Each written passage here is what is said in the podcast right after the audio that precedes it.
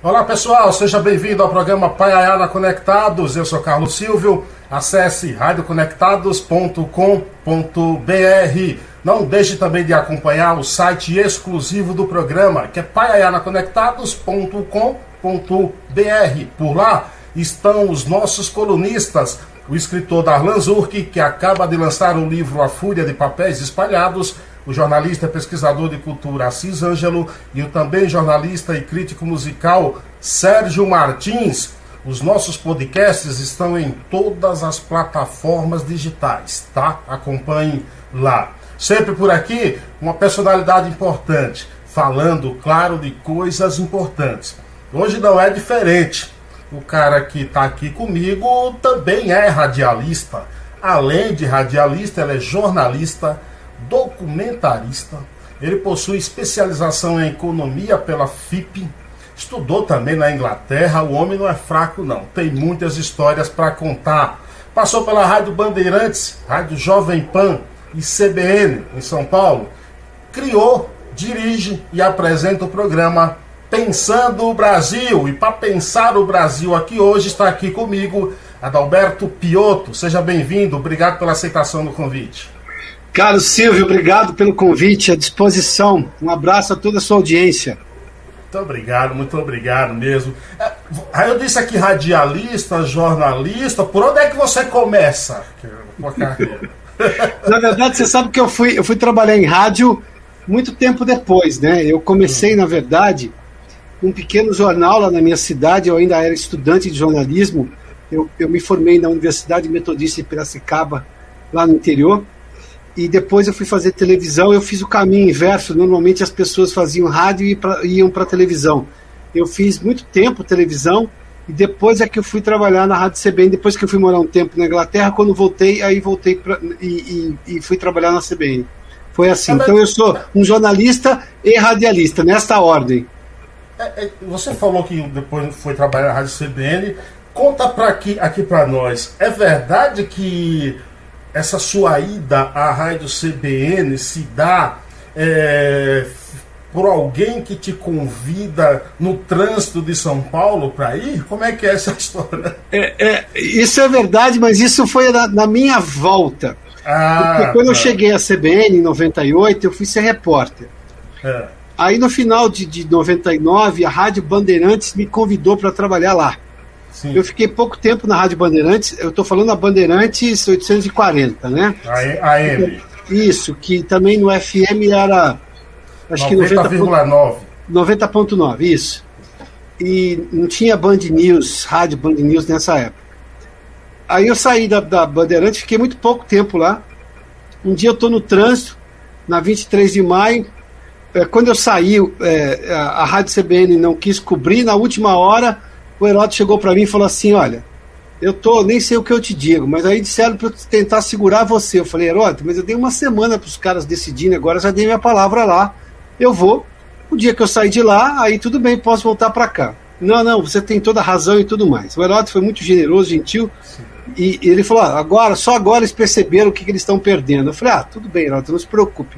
Porque o Heródoto tinha ah, ah, o poder na redação mas não o poder financeiro que ficava no Rio de Janeiro, essa coisa de vamos dar aumento, essas coisas todas, porque, claro, tinham que cobrir a proposta da Bandeirantes. Claro. Na última hora, falaram, não, vamos cobrir tudo, mas aí eu tinha dado minha palavra e fui para Bandeirantes. Fiquei pouco tempo lá, quando eu saí, eu estou no trânsito da, da 23 de maio, assim, aí encosta o Heródoto, só que acho que ele não estava de Kombi, não, ele estava com outro carro que ele tinha, acho que era um Palio, alguma coisa assim. E aí, uma uma baita de uma coincidência. Coincidência mesmo, porque você emparelhar com alguém na 23 de maio é, que você conhece é incomum. Sim. Emparelhar com alguém, você vai emparelhar toda hora, porque aquilo está congestionado, muito fácil, né? Aí ele falou assim: escuta, precisa voltar para lá. Preciso de você para ser âncora lá. É, passa lá para a gente conversar. Quando assim, não, vai amanhã. Ah, tá bom, tá bom. Aí fui lá e deu nisso. Aí fiquei mais 11 anos lá, como âncora. Foi o Heródoto que me levou para ser âncora lá. Mas você eh, diria que o, o rádio é algo assim importante também na tua vida? Como é que Seguramente. Você descreve, como é que você descreve essa tua experiência? Então? Olha, quando me perguntam se eu tenho, essa pergunta eu ouço com muita frequência, se eu tenho saudade da CBN, É, eu digo que eu tenho saudade da CBN que eu trabalhei até um certo ponto e tenho saudade da relação que eu tinha com os ouvintes, que de alguma forma eu continuo tendo, claro, em menor número, por rede social. E, e porque até hoje, com a generosidade imensa das pessoas, elas se lembram desse tempo que eu trabalhei lá, o que me faz acreditar que foi importante para elas também. É, da empresa, de, quando eu saí, eu saí porque eu já não tinha mais nenhuma razão para permanecer lá, tinha discordâncias em relação à linha editorial, essas coisas todas. E saí. Curiosamente, eu saí seis meses depois do Heródoto. O Heródoto foi para a Record, a convite da Record News, que ele foi fazer um programa lá, assumir o Jornal da Noite, né? E eu saí seis meses depois.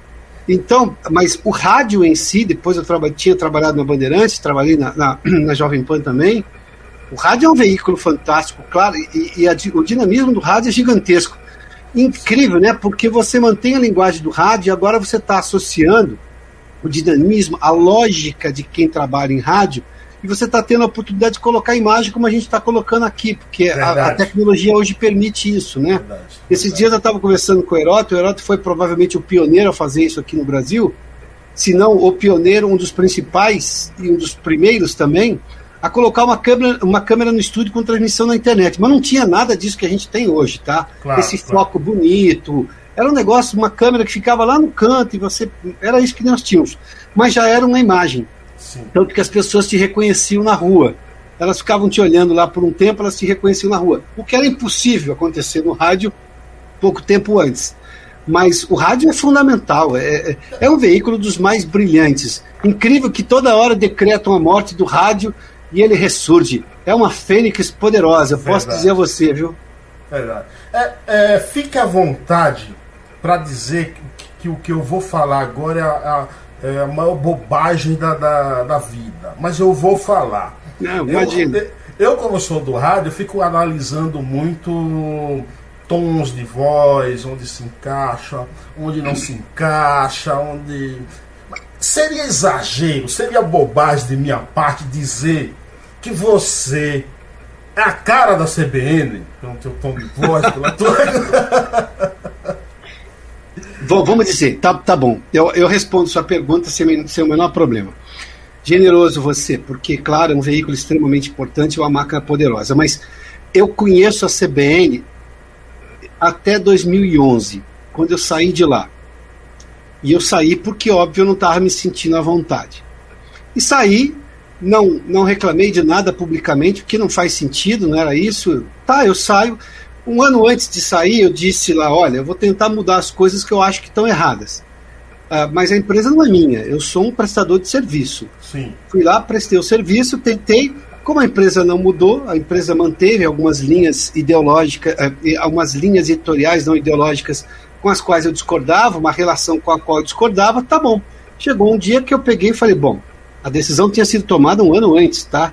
Ou se a coisa permanecer do jeito que está, eu vou embora. Se melhorar, eu permaneço. Bom, o que todo mundo é dono da sua, da sua vida. Você tem, você tem essa liberdade. Foi quando eu peguei, fui lá, numa sexta-feira, peguei e disse: Olha, estou indo embora. Bom, me ofereceram lá um monte de coisa para ficar, o que eu achei um absurdo. Eu estou há anos aqui pedindo melhores condições, e não era, só, não era só questão financeira, mas enfim, vocês não me atenderam, mas tudo bem, eu estou indo embora, não tem rancor, não tem nada, estou indo embora e pronto. E fui. É, apesar de todas as, as, insistências para eu ficar, inclusive financeiras e tudo mais. Uh, aquela CBN eu conheço, eu não, não reconheço mais a empresa que está lá, eu não estou mais lá, eu não sei como Sim. as coisas, eu ouço muito pouco. Mas aquela CBN da qual você está falando, que você acha que eu sou a cara da CBN, é, é a CBN que foi criada pelo Heródoto Barbeiro, por tanta gente que passou por lá, que fez uma empresa que ser absolutamente singular. Uh, eu tenho prazer em falar, eu, eu, jamais vou esconder que eu trabalhei na CBN, não faria nenhum sentido, uma bobagem, muito pelo contrário. Mas eu gosto de delimitar as coisas porque as empresas mudam, as empresas fazem escolhas, assim como nós fazemos pessoalmente, as empresas também fazem. É, é, a minha CBN tinha uma preocupação, e, tô, e vou me restringir a falar da, da qual eu trabalhei tinha uma preocupação de um jornalismo no qual eu acredito, no jornalismo que, que busca ouvir a, a, todos os lados possíveis, que ouve com responsabilidade, que é diligente em ouvir as pessoas, que tenta trazer mais informação, é, que se afasta de questões ideológicas, que se afasta de posicionamentos partidários. Embora todo mundo tenha um partido, todo mundo tenha um pensamento. Tem seu lado, não claro. tem, isso não é isso. Jornalistas têm partido sim, jornalistas têm opinião política sim, jornalistas têm preferências políticas sim, e nada disso, porque ninguém deixa de ser cidadão porque você tá, tá tem uma profissão é, que escolheu essa ou aquela. Então, aquele projeto de rádio, aquele projeto, aquela lógica de trabalhar, sim, é, eu, eu posso ser o que você disse aí, de forma muito generosa, a cara da empresa. Eu fiquei 11 anos lá. A, a CBN me pagou salários e eu, e eu ajudei ao lado de outras pessoas a construir aquela imagem. Eu não tenho muito essa lógica de achar que eu sou que ah, a empresa me deu tudo isso. Não, eu também dei muita coisa para a empresa. Claro. Se você, é, se você é, é buscar, uma dupla. Se você buscar, olha, para citar Marx, hein, eu não vou nem citar nenhum liberal não, tá? Se você citar Marx, Marx chama de capital e força de trabalho. É, um não vive sem o outro, é simples assim. Então não tem essa ideia de que um é mais importante do que o outro. Claro que eu dependo de um para contratar o outro, mas o outro não vai continuar existindo se esse segundo não permanecer. Então, é, eu não tenho nenhuma reclamação formal a fazer. As reclamações que eu tinha a fazer, eu fiz a quem deveria ouvir naquele momento. É, se não tomaram as medidas que deveriam tomar, bom, a escolha foi deles, eu fiz a minha escolha, segui minha vida e tudo bem, uh, mas eu, eu, da mesma forma como me pagaram o salário, eu ajudei a construir. Aliás, eu costumo dizer, e perdoe-me se isso parecer falta de modéstia, mas eu só estou me baseando no tanto que as pessoas fazem referências, como essa que você gentilmente fez agora, eu, eu ajudei a construir a imagem positiva da CBN a imagem que ela administra a partir daquele momento já não é mais minha, eu não trabalho lá, eu não, não, não tenho nenhuma ligação com a empresa. Tenho amigos que trabalham lá, ainda pessoas que trabalhavam na minha época, pelas quais tenho enorme admiração, é, tenho muita simpatia, temos amizade verdadeira, mas eu já não posso responder pela empresa, obviamente, né? Agora, você acha que precisa pedir desculpa quando um profissional, desculpa estou dizendo assim, um jeito gentil, até seu, mas precisa alguém que trabalhou numa empresa, que contribuiu com o trabalho, que é um profissional de caráter ilibado. É... Esse profissional precisa pedir desculpa a alguma empresa por estar tá falando isso? Ou por até mesmo identificar um certo proselitismo político em algumas emissoras? Não, não, de forma alguma. Eu, eu, você pode fazer críticas, de, de, isso é absolutamente livre. Assim como a empresa pode achar também que você, que a sua opinião não cabe para ela. E pronto, não há. É, isso, o nome disso chama-se liberdade de expressão. Você fala, olha, eu não ouço esta empresa, eu não ouço esta rádio, não leio este jornal, não, não vejo aquele site notícias porque eu não gosto do estilo que eles adotam. Ótimo, é sua opinião. E a imprensa pode falar: bom, paciência, se não quer me assistir, não quer me ouvir, não quer me ver, também problema seu. Tá bom, tudo bem, ela tem direito de fazer escolhas. E isso é uma coisa que, olha, interessante, né? Eu estava conversando uh, esses dias com um cientista político e, tava, e, e, e disse a ele: Olha, eu tô, tô abismado porque a gente voltou a falar de duas coisas que eu imaginava que a gente não voltaria a falar mais. É, a preocupação com inflação e a preocupação com liberdade de expressão que eram dois valores que, para mim, já estavam completamente pacificados dentro da sociedade brasileira. A gente viu algumas ações, a começar do Supremo Tribunal Federal, que afrontaram a lógica da liberdade de expressão. E olha que eu estou dizendo aqui, eu sou insuspeito para falar, porque eu sou moderado, eu não gosto dos extremos, eu não faço o estilo chuta-canela, eu não acho que isso ajuda no debate, e é por isso que eu não uso essa ferramenta, e estou disposto a fazer um debate sensato, equilibrado. E digo para todo mundo: você pode concordar ou discordar de alguém, mas você vai ter que levar em conta que essa pessoa vai continuar existindo. Essa pessoa, esse grupo, enfim. Porque você achar que ele vai deixar de existir só tem um jeito. E o nome disso é genocídio. Hitler pensava assim, sim, assim, Stalin pensava sim, assim. Sim, Não gosto dessas pessoas, vou lá e as elimino. Não é isso que a gente quer. A democracia você vai ter que conviver com aquelas pessoas. E aí você tem que. Aí por isso que a gente busca o debate sensato, equilibrado e respeitoso. E quando alguém se excede, você tem uma coisa chamada devido processo legal que vai garantir a ele defesa. Uma ampla e restrita defesa, e aí, a partir daí, você pode, obviamente, a pessoa ser punida de acordo com a lei. Você não pode sair prendendo alguém que fala uma, uma coisa que pode parecer um absurdo. É, então, voltando à sua pergunta original, você não tem que pedir desculpas, não. Eu tenho críticas a boa parte da imprensa, eu já disse isso em várias entrevistas aqui. Acho que a imprensa se distanciou do que ela, do que ela fez. Eu costumo dizer que hoje nós temos muita gente discutindo política e, e a realidade brasileira com muito mais propriedade, e, e boa parte, se não a maior parte, boa parte, parte muito relevante disso se deve ao trabalho excelente da imprensa nos anos 80, a imprensa brasileira, nos anos 80, nos anos 90 e começo dos anos 2000. 2000. Aí depois ela começou a degringolar. Aí a lógica ideológica invadiu as redações, as redações. É simples, eu vou contar um caso muito notório e isso é muito, muito importante citar. Só para fazer uma comparação. Sim. Todo presidente eleito ganhava da imprensa, isso era uma praxe, porque você tem que reconhecer que quem chega lá tem que se adaptar, enfim, é, é, é da natureza. Isso aqui no mundo inteiro. Ganhava lá um período que era uma, uma, um tempo em que a imprensa parava de criticar. Não é que parava de criticar, mas você tinha lá um tempo para ele se adaptar. Sim. O presidente Bolsonaro foi talvez, que eu vi, que eu me lembro, foi o único que não teve esse tipo de eu estava me fugindo a palavra agora, eu falei disso hoje à tarde. Um certo uma limbo. É uma certo trégua. Um certo não, é uma, limbo. Não, não, é uma trégua, é uma trégua. A imprensa tem a campanha, se elege, aí ele monta o governo, você pode criticar alguns nomes, enfim, mas depois que foi constituído, é a democracia, foi escolhido, vamos lá.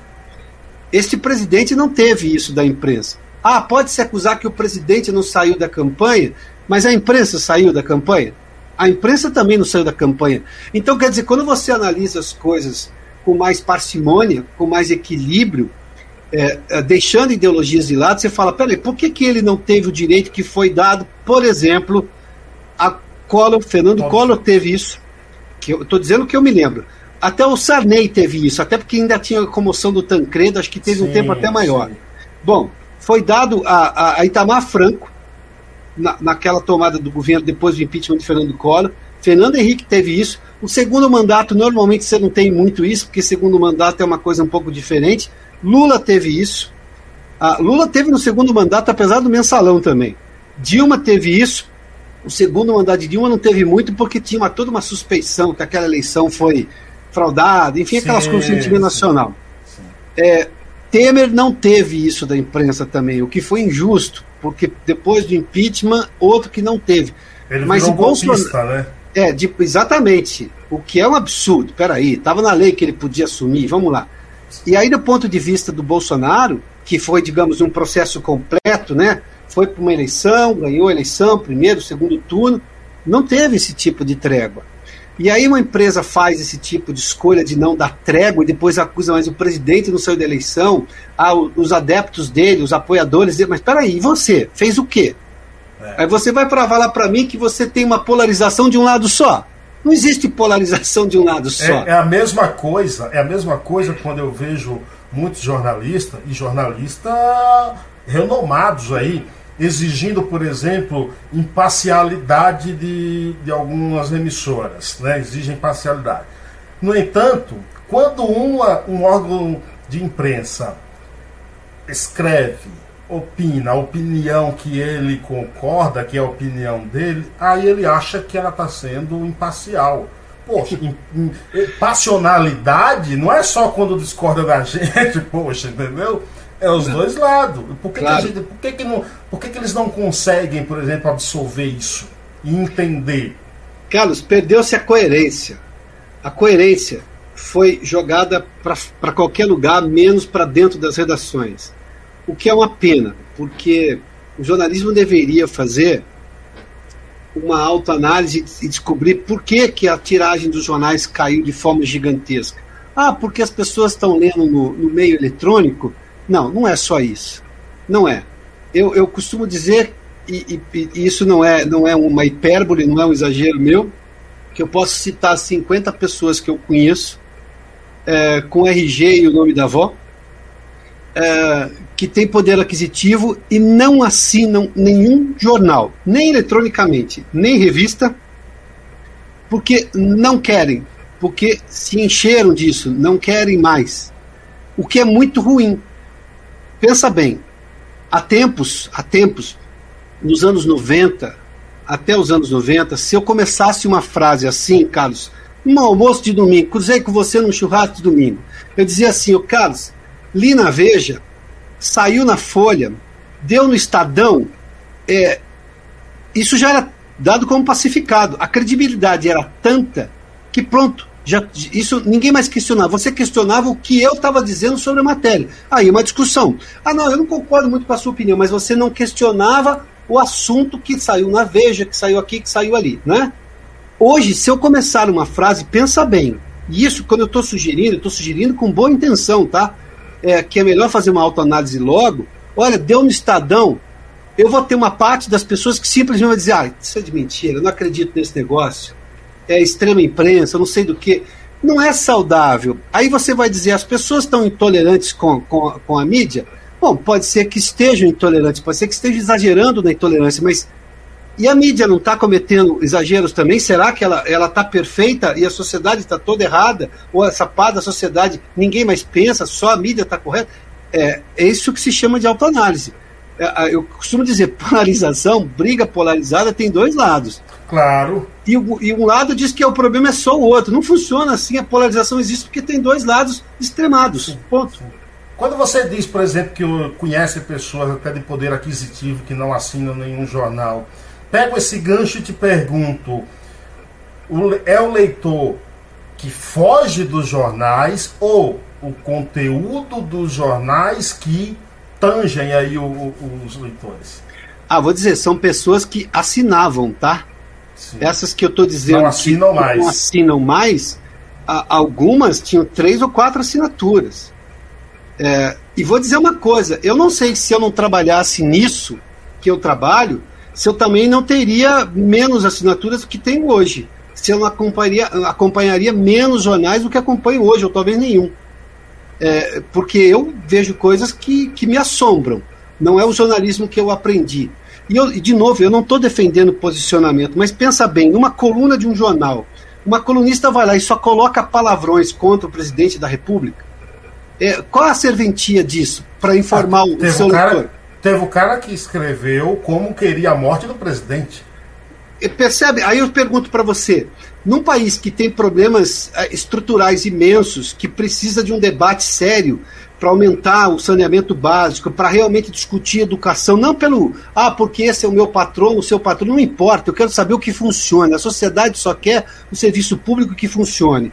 Uma sociedade que precisa ainda discutir a saúde. A sociedade descobriu o SUS agora, mas o SUS existe há muito tempo e muita gente sabe que existe há muito tempo. Esse aqui é o país que mais faz transplante é, para o sistema público do mundo. Aliás, esse país faz transplante de fígado, como qualquer lugar do mundo que cobra uma fortuna, e aqui faz pelo SUS. E o SUS é dinheiro público, é dinheiro das pessoas, dinheiro do cidadão. E faz com excelência, não é que faz assim, mas não, muito pelo contrário. Agora, por causa da vacina, todo mundo descobriu que existe o SUS, viva o SUS. Viva o SUS de que jeito? O que, que você vai fazer para ajudar no debate nacional? Esse é o questionamento. E a gente, a gente tem que tomar um cuidado, Dalberto, você falando essa questão do viva, viva o SUS, que estava falando isso com a Cisângelo outro dia. A maioria das pessoas que estão colocando lá vivo SUS são pessoas que não usam o SUS no seu dia a dia. São pessoas, entendeu? Quem enfrenta o SUS no, no seu dia a dia, eu não sei se diria, não é que o SUS tem que acabar, claro que não, mas eu não sei se ficaria dizendo aí viva o SUS. Então a gente tem que tomar cuidado também, porque para mim parece uma narrativa. É, virou uma narrativa, mas ainda bem que é uma narrativa que vão reconhecer o SUS, pelo menos desse trabalho. E aí talvez seja um convite que elas vão ter em algum momento, até pela consciência, eu espero, de se aprofundar e conhecer o que é o SUS, como é o SUS. Porque o SUS, serviço público, precisa de gente. Serviço público precisa de demanda qualificada. Quando você começa a ter gente que sabe como deve ser um atendimento bem feito, reclamando, o serviço público se mexe. Ou, no mínimo, você descobre que ele realmente precisa de mais recursos.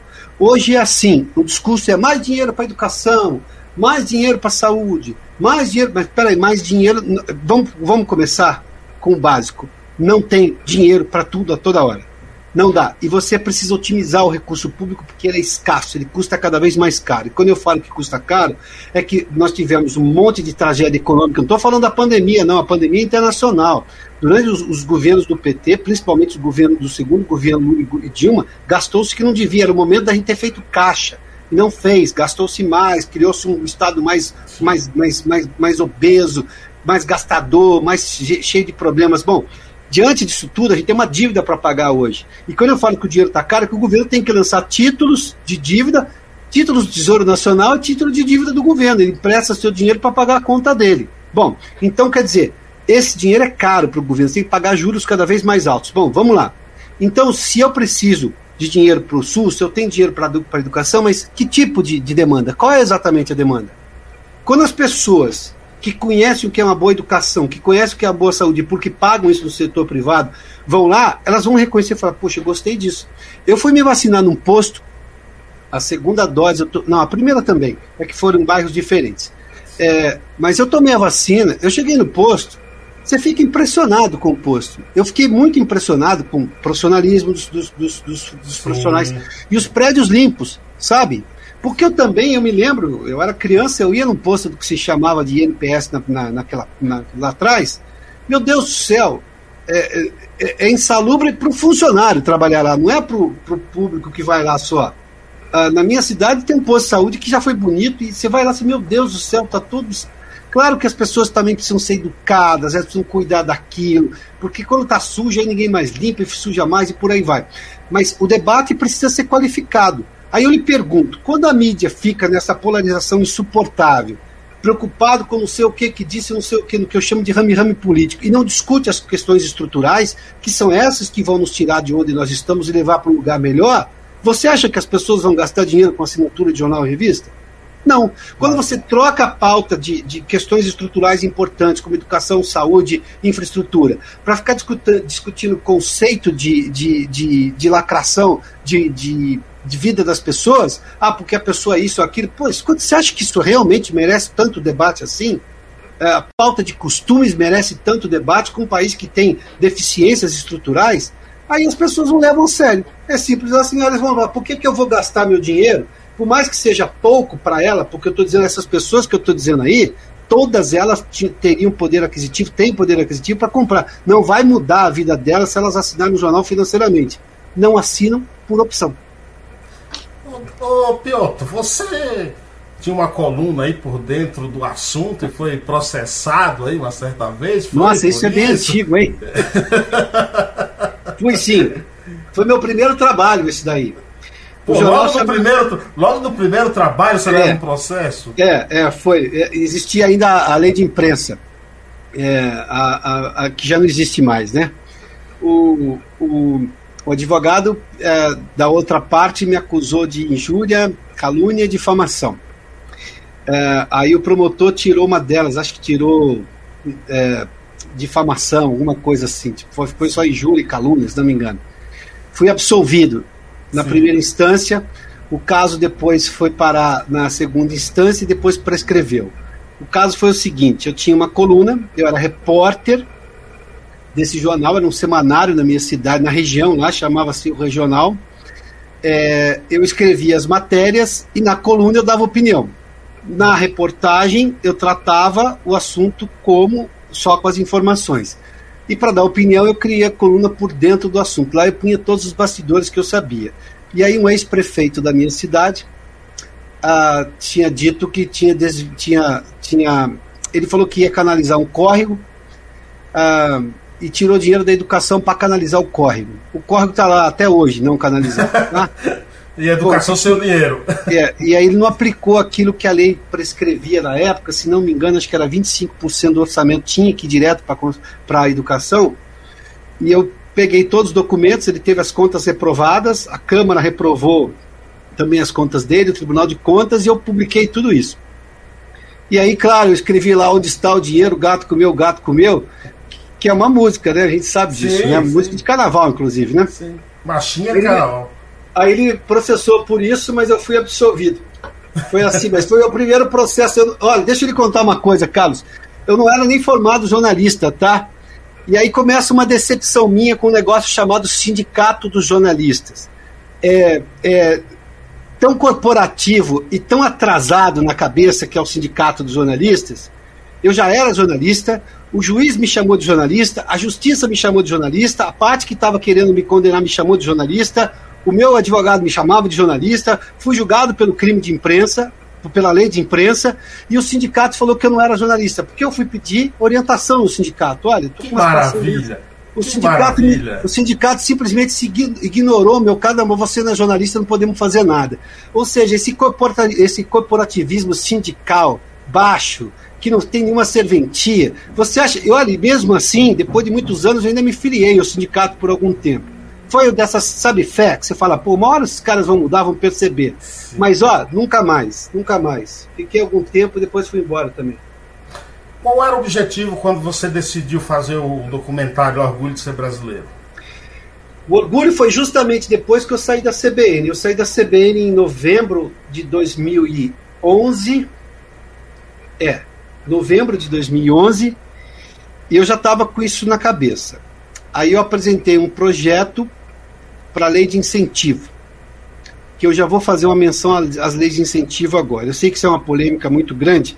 Eu costumo dizer o seguinte: sem lei de incentivo eu não teria começado a fazer o filme.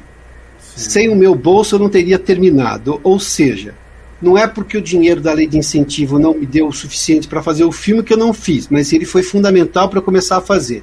Eu prestei todas as contas e doei todos os filmes. Foram 3 mil DVDs para escolas e por aí vai. Aliás, doar no Brasil é uma dor danada. Você não faz ideia que você quer doar uma coisa, eles aceitam, eles acham o seu trabalho bacana, ah, mas isso que não tinha como aceitar a doação. É, isso a gente conta em outro momento, mas vamos lá. É, o orgulho foi, foi uma ideia, e, e, quando eu saí da CBN não tinha nada aprovado ainda, né? Só, só foi aprovado em maio, para você ter uma ideia. Que eu consegui o patrocínio para começar a fazer o filme, que eu comecei a fazer logo no mês seguinte. Terminei a pesquisa em maio, em maio em junho começamos a gravar já, né? Fiz uma pré-produção em maio e por aí vai. O orgulho, o objetivo do orgulho era tentar resolver todos os problemas do passado, porque a gente não raro tinha o hábito, eu sei como jornalista, eu sei, ah, porque fomos ah, ah, colonizados pelos portugueses. Ah, porque brasileiro leva tudo para o catolicismo, e o catolicismo não, não é uma religião que leva você a ter, a avançar socialmente, avançar com riqueza, essas coisas todas. Aí eu peguei todos esses assuntos, peguei personagens todos que tinham se exposto ao debate público, estão lá, por exemplo, amanhã nas artes, o, o, filósofo Roberto Romano, que faleceu recentemente e nos deixa saudades imensas, está lá o Gerald Thomas, o Max Simoninha, enfim, gente que é tinha se exposto. Né? O Fernando Henrique está lá também, sim.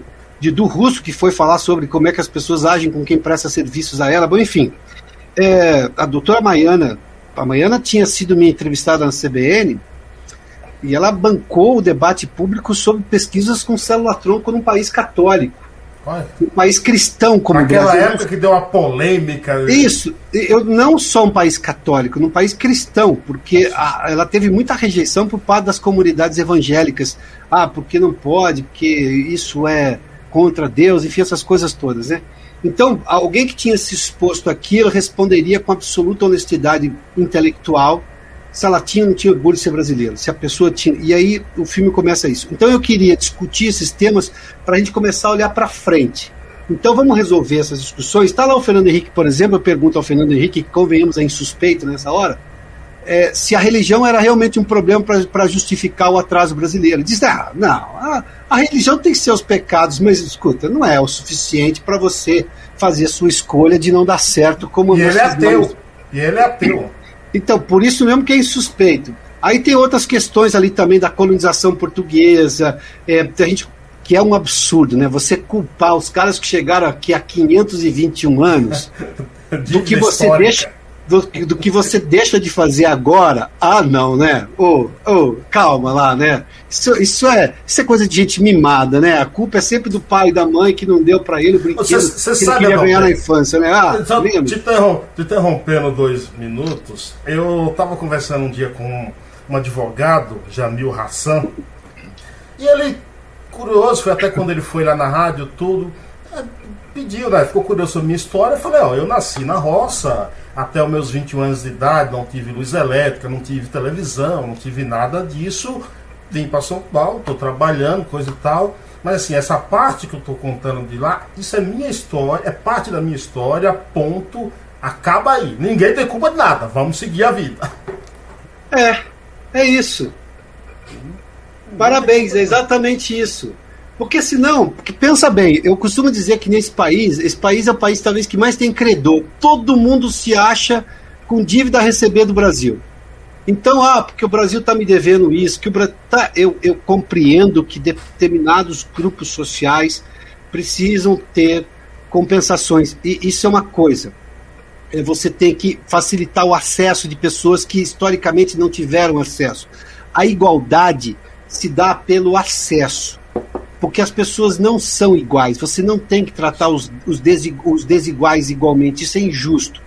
Mas você achar que todo mundo te deve, seus infortúnios, suas escolhas erradas, depois quando você tem condições e a culpa é do país ou a culpa é do outro, não, né?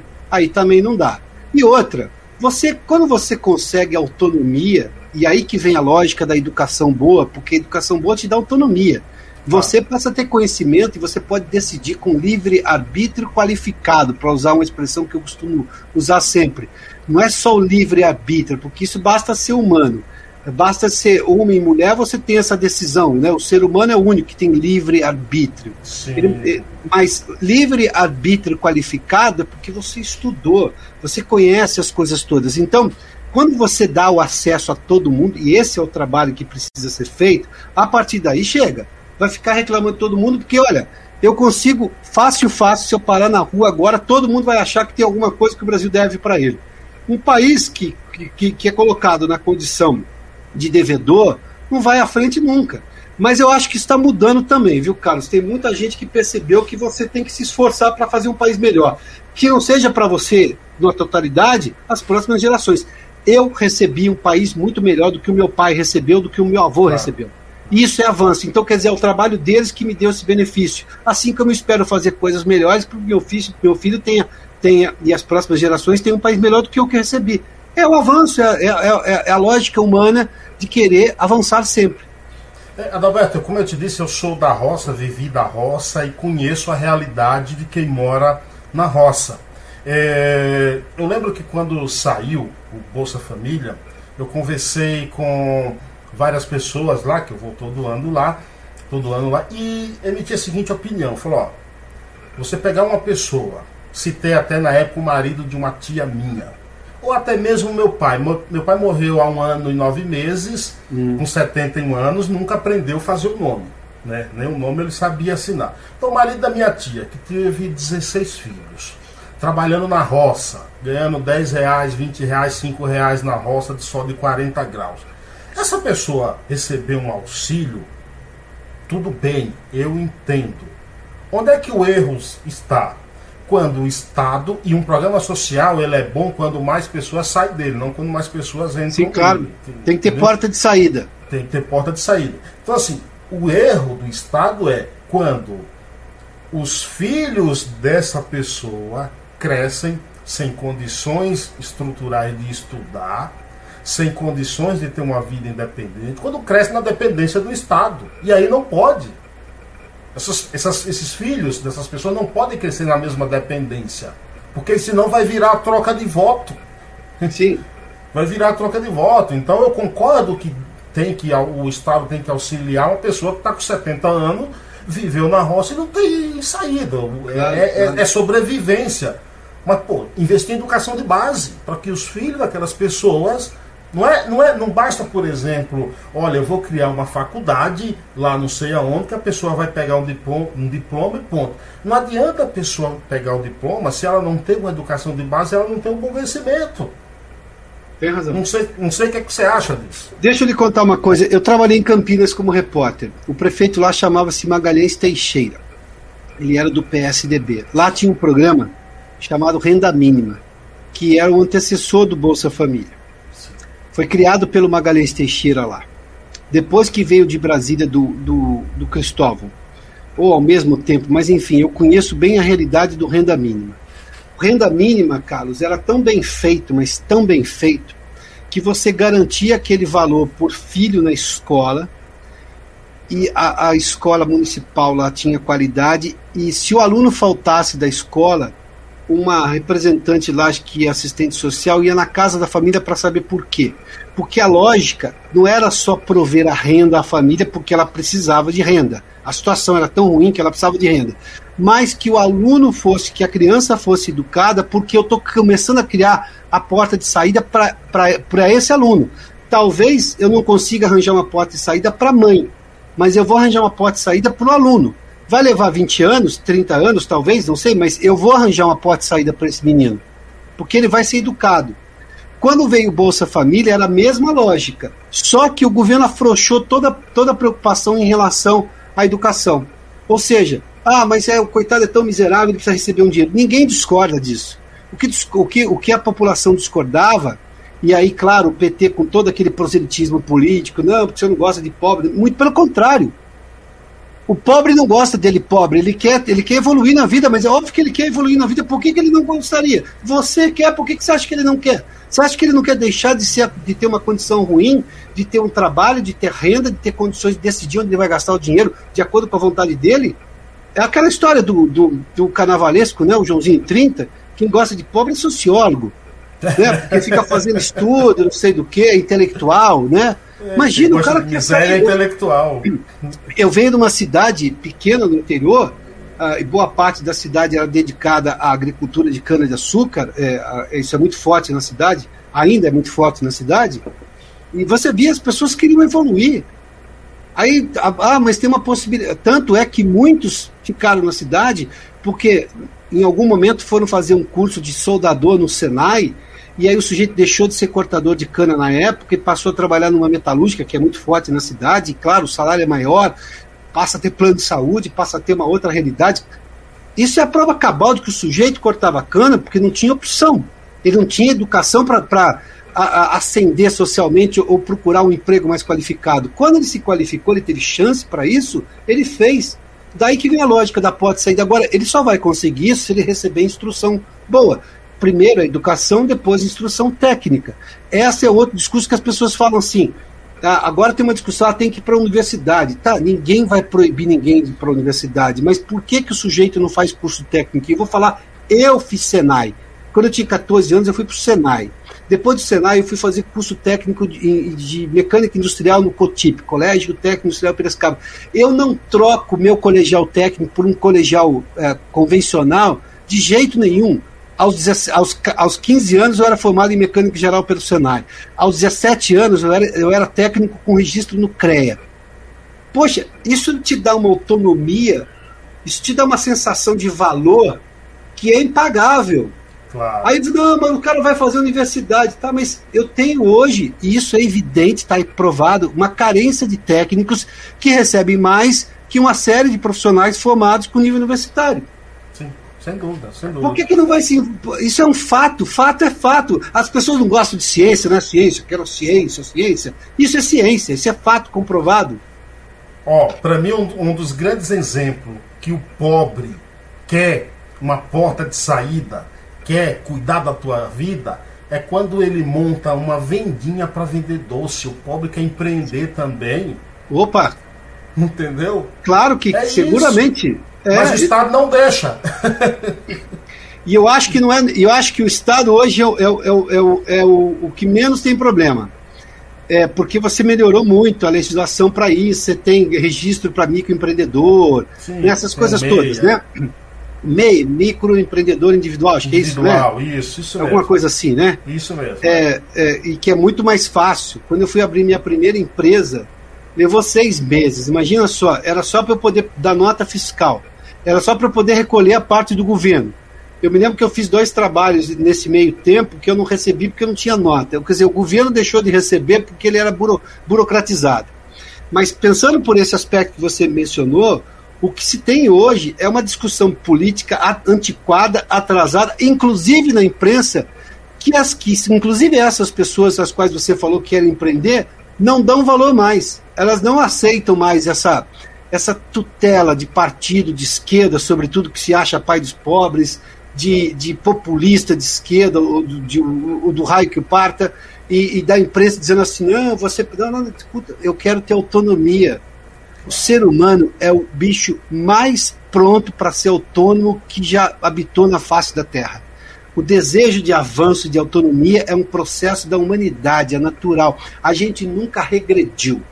As pessoas podem discordar de algumas coisas, não gostar. Eu detesto a frase a humanidade deu errado. Eu acho isso de uma, acho isso de uma bobagem. Nelson, Nelson Rodrigues falava, né? É, isso, isso é uma bobagem gigantesca. Se a, humanidade tivesse dado errado, a gente não teria criado todas essas vacinas que nós temos hoje, remédios para uma série de infecções que não tinha 100 anos, não teríamos chegado ao espaço e descoberto como é que a gente pode fazer uma série de coisas, a gente não teria evoluído na produção de alimentos, a gente não teria evoluído na produção de. Ah, mas aí um sujeito vai lá num mau dia, joga, joga um avião contra a parede. Você se lembra daquele caso é, do, do, do, do avião é, de uma companhia aérea alemã? Que tinha uma série de, de jovens russos que estavam voltando da Alemanha e, e, o copiloto se trancou. Sim, Era um sim. alemão. Aí eu me lembro, veja só, olha o preconceito. Só podia ser um alemão, eu ouvi na época. O copiloto, que pegou, tinha problema mental e jogou. Que, não, é impossível alguém normal fazer isso daí. Claro. Eu falei assim: alemão também era o piloto que estava tentando arrebentar a porta para salvar todo mundo a humanidade deu errado porque aquele sujeito fez, e a humanidade que deu certo daquele sujeito, o piloto que estava tentando arrombar a porta para conseguir salvar o avião e salvar todas as pessoas. Ah, os dois eram alemães, mas eu tinha que fazer um comentário. Ah, foi, só podia ser um alemão. Os dois, o que tentou, sim, o que matou sim. e o que tentou salvar. Sabe esse tipo de coisa? A, a, gente, claro que você tem problemas, coisas das quais você não se orgulha, que você lamenta profundamente. Mas convenhamos, Carlos, a humanidade está avançando. E aí eu digo. Os, saudo, os saudosistas esquecem de, de resolver os novos problemas? Não, e, e, aquele sujeito que fala assim: eu prefiro meu cachorro à humanidade. Eu digo assim: eu também prefiro seu cachorro a você. Seguramente deve ser melhor. Essas inquietações tua, é, foi por isso que deu Pensando o Brasil? É, seguramente. Eu não aguentava, mas sabe o que, que eu não aguentava? É. O tanto orgulho de ser brasileiro o filme quanto à série de Pensando no Brasil. O Pensando no Brasil tem uma outra proposta. O que eu faço no Pensando no Brasil, que fiz no Um Brasil, que eu fiz lá na FEComércio também, é a mesma coisa. A lógica é aprofundar o debate nacional, porque eu acho que ele está raso. Quando se eu acho que a imprensa está num debate raso sobre o Brasil, então eu tenho que fazer uma coisa melhor. Funciona Sim. assim. Né? Se você critica alguma coisa, você tem que fazer o oposto do que claro. você está criticando. Claro. É, mas isso vem das minhas inquietações, porque eu quero avançar. Quando você debate com profundidade, você avança. No Orgulho de Ser Brasileiro, eu não aguentava mais a frase de o Brasil é o melhor lugar do mundo no domingo. Na segunda, era o pior lugar do mundo. Bom, primeiro, a gente não é o melhor lugar do mundo, mas também está longe de ser o pior lugar do mundo. Então, não faz sentido você oscilar esse sentimento em relação ao seu país. Por isso que eu queria tirar essas coisas que puxavam a gente para baixo. E o Pensando no Brasil, ou Um Brasil que eu fiz na FEComércio, e o Pensando no Brasil que eu faço agora, lá em parceria com a TVC, é isso, é para aprofundar, qualificar o debate nacional. Eu não estou preocupado com pauta de costumes, isso não me comove. Porque essas coisas, convenhamos, são muito mais básicas.